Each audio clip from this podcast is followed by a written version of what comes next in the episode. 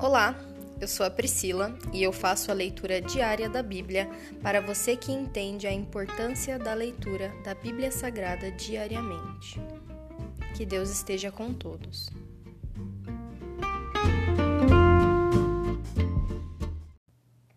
Ouça agora o capítulo 39 do livro de Salmos.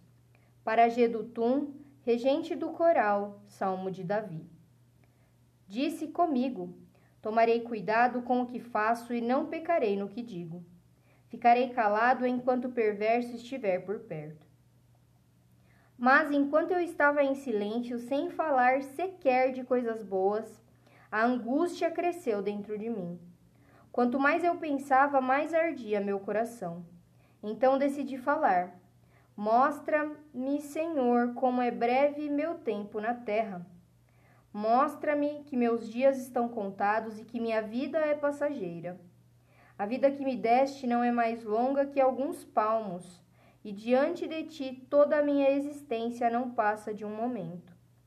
Na verdade, o ser humano não passa de um sopro. Interlúdio. Somos apenas sombras que se movem, e nossas inquietações não dão em nada. Acumulamos riquezas sem saber quem as gastará. Agora, Senhor, o que devo esperar? És minha única esperança. Livra-me de minha rebeldia e não permitas que os tolos zombem de mim. Estou calado, não direi uma só palavra, pois minha punição vem de ti. Mas, por favor, pare de me castigar. Os golpes de tua mão me reduzem a nada.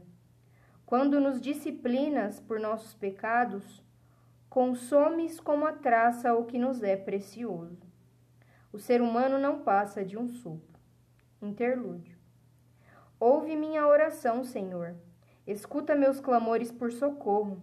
Não ignores minhas lágrimas, pois sou como estrangeiro diante de ti, um viajante que está só de passagem, como eram meus antepassados.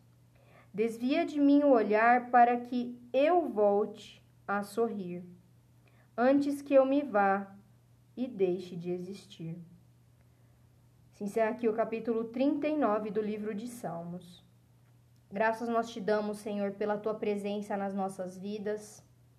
O Senhor é maravilhoso, perdoador, consolador.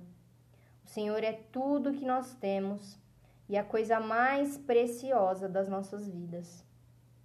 Nós nos prostramos diante de ti que a gente diminua e o Senhor cresça. Essa é a nossa oração em nome de Jesus. Amém.